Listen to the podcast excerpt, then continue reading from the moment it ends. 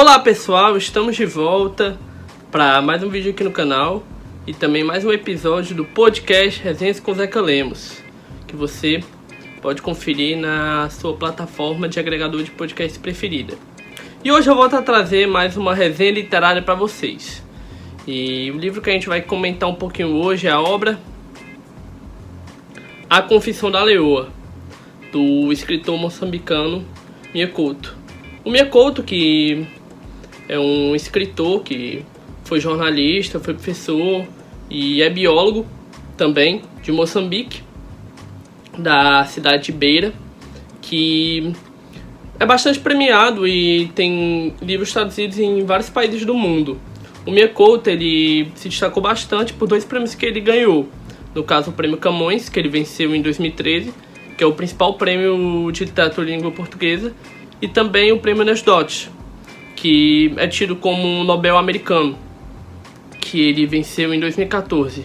E esse livro, A Confissão da Leoa, é um romance publicado em 2012. A edição que eu estou resenhando aqui é da Caminho, que é uma editora portuguesa, é uma edição de Portugal, mas o livro também foi publicado aqui no Brasil pela editora Companhia das Letras. E como sempre eu vou deixar o link aqui abaixo na descrição do vídeo para quem se interessar e quiser adquirir e conhecer a obra. Bom, esse livro, A Confissão da Leoa, é um romance que nasceu de uma experiência pessoal do Miyakoto. Ele que é biólogo também, como falei anteriormente. Em 2008, ele foi numa expedição de estudos ambientais numa aldeia do norte de Moçambique em que leões ferozes provenientes da savana estavam atacando habitantes dessa comunidade, dessa população.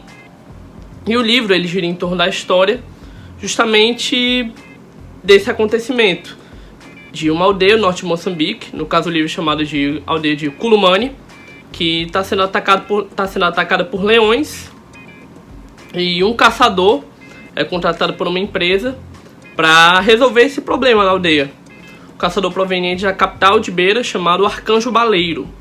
E esse caçador vai resolver esse problema, é convocado aí a essa aldeia, a aldeia de Kulumani, para resolver a situação, é acompanhada por um escritor chamado Gustavo Regalo, também o administrador da província de Kulumani e a primeira dama.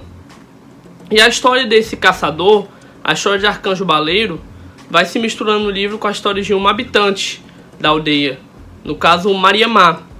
E o livro gira em torno principalmente desses dois personagens, do caçador Arcanjo Baleiro e da habitante da aldeia Maria Má.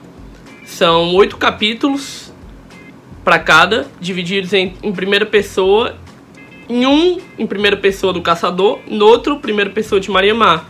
As vozes deles vão contando a história daquele acontecimento, vão contando a história dos leões atacando as aldeias, de toda a tensão, de toda a complicação, todo o medo, de dois pontos de vista diferentes.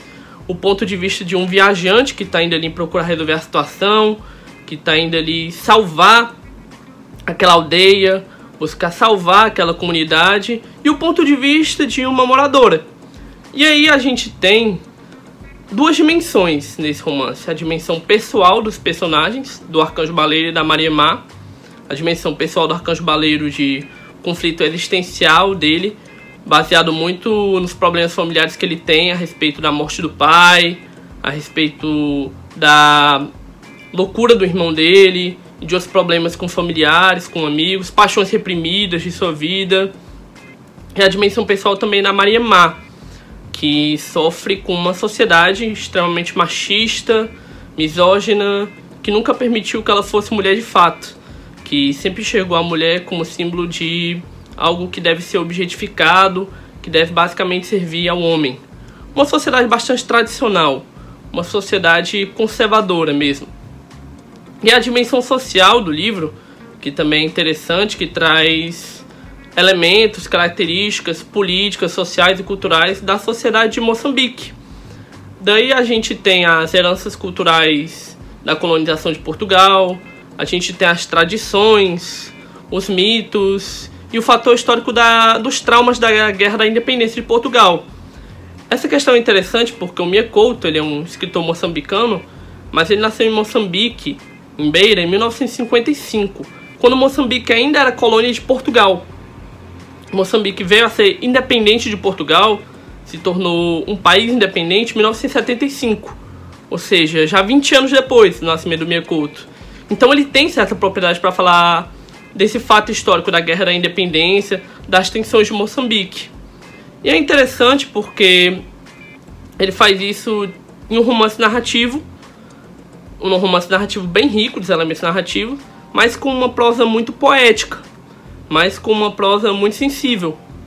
E esse fator histórico, social de Moçambique, da sociedade, do machismo, da misoginia, das tradições ali, de uma sociedade que ainda é muito nova, de um país que se tornou independente ainda muito recentemente. 1975 não faz tanto tempo assim. É um país que, digamos, se tornou independente, se pode dizer assim, tardiamente, como também outros países da África, né?